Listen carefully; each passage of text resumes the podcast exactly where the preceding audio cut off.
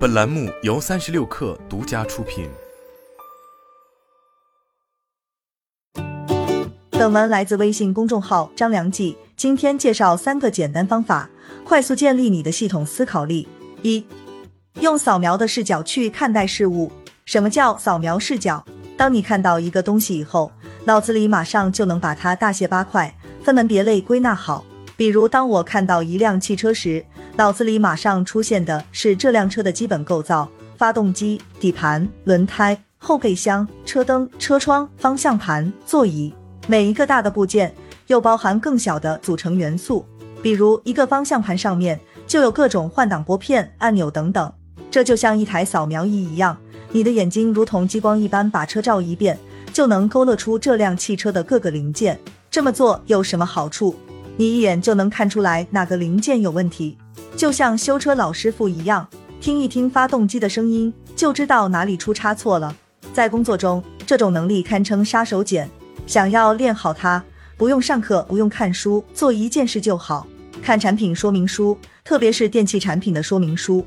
你看看人家是怎么把一台洗衣机或者冰箱拆分成不同功能模块的，看看人家是怎么一步步介绍不同按钮的作用的。当你熟读理解之后，尝试着向一个从来没用过的人去介绍。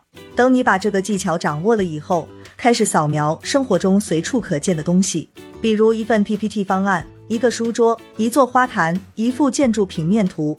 渐渐的去养成习惯，三个月以后，你会发现自己的框架思考能力突飞猛进。二，养成分章节的阅读习惯。如果你是一个喜欢看书或看电影的人，那这个方法非常适合你。好莱坞知名编剧罗伯特麦基在他的故事里提到过，好的故事一定是按章节来策划的。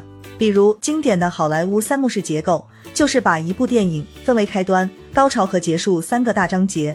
在开端中有人物铺垫、确立主题、激励事件和对立发展；在高潮中有重要转变、危险逼近、深渊时刻、灵魂抉择；在结尾部分有大结局、利益、结束画面等。这个法则被运用在诸多好莱坞电影中，成为一个经典模型。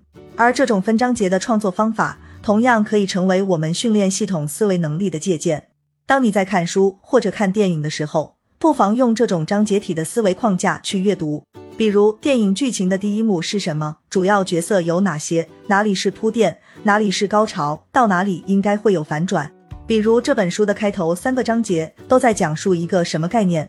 从第四个章节开始，作者为什么开始写别的东西了？到第六个章节的时候，怎么又回到第三个章节继续讲了？这样多线叙事到哪里开始汇聚到一个点上，集中爆发等等。练习多了以后，你就会发现，你开始不自觉地揣测作者背后的设计意图，而这些全都可以运用在你的工作上。最典型的就是做方案提报或演讲的时候，你写的 PPT 同样也是一种内容设计编排。这些影视书本中的章节写作法则是可以移花接木拿过来用的。比如在 PPT 演讲的开头，就让听众快速进入你设计的思考场景。你可以提出一个吸引人的问题：二八原则在哪些地方被证明是失败的？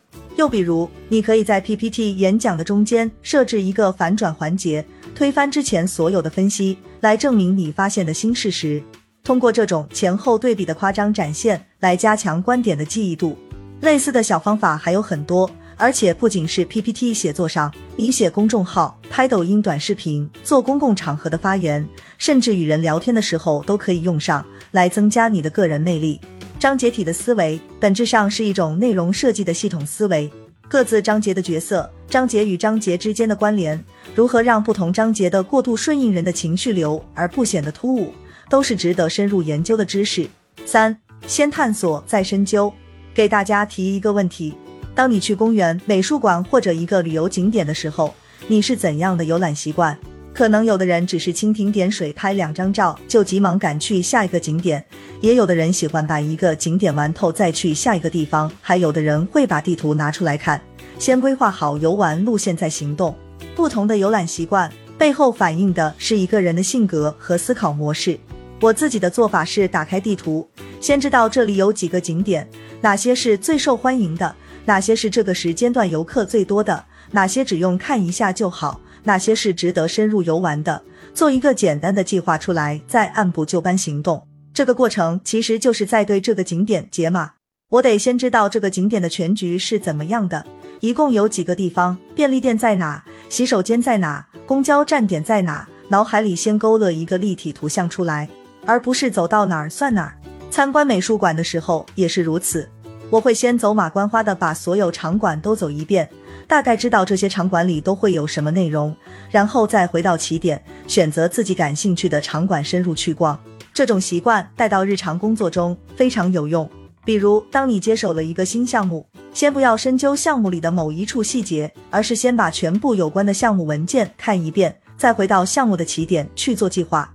再比如，当你遇到了一个新问题，先不要急着想解决方案，而是让问题先往前发展一小会儿，看看会发生什么，再根据掌握的信息拟定对策。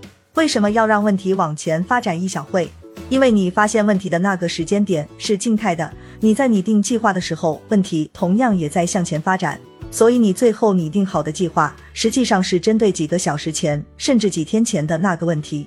可如果我们让问题先往前发展一小会，在这不至于产生严重后果的一小段时间里，我们就能结合过去的经验和现在发生的事情来推测出问题的属性、特点和未来走向。从而让我们拟定的计划更具有前瞻性，而不是滞后。这个技巧很少有人讲过，但很重要，因为它能帮你节约不少时间。而以上这些都可以归纳到小标题的六个字上面：先探索，再深究。这也是一种重要的系统性思维。遇到任何新事物，先浅尝辄止探索它的全貌，再有的放矢去找问题的关键。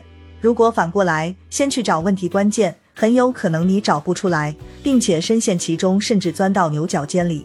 大家不妨对照自己平时的工作习惯，思考一下，是不是一开始陷入了对细节深究的困局里，结果越研究越走偏，最后反而走出不来了。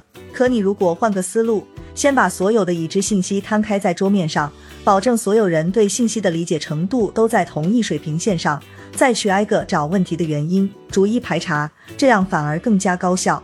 这跟警察探案是一个道理，关键线索一定是在证据都找得差不多的时候才会出现。这就是为什么通常警察都会反复搜寻同一案发现场，因为你无法第一次去现场就开了天眼，只有通过反复探索来搜集信息，像拼拼图一样勾勒推理出案件的全貌，最后找出真凶。记住，先探索再深究，这是系统思考力的最后一个提醒。以上这些方法。日常生活中，大家都可以去练习，不用上课，不用买书，随时学习，随时实践。好了，本期节目就是这样，下期节目我们不见不散。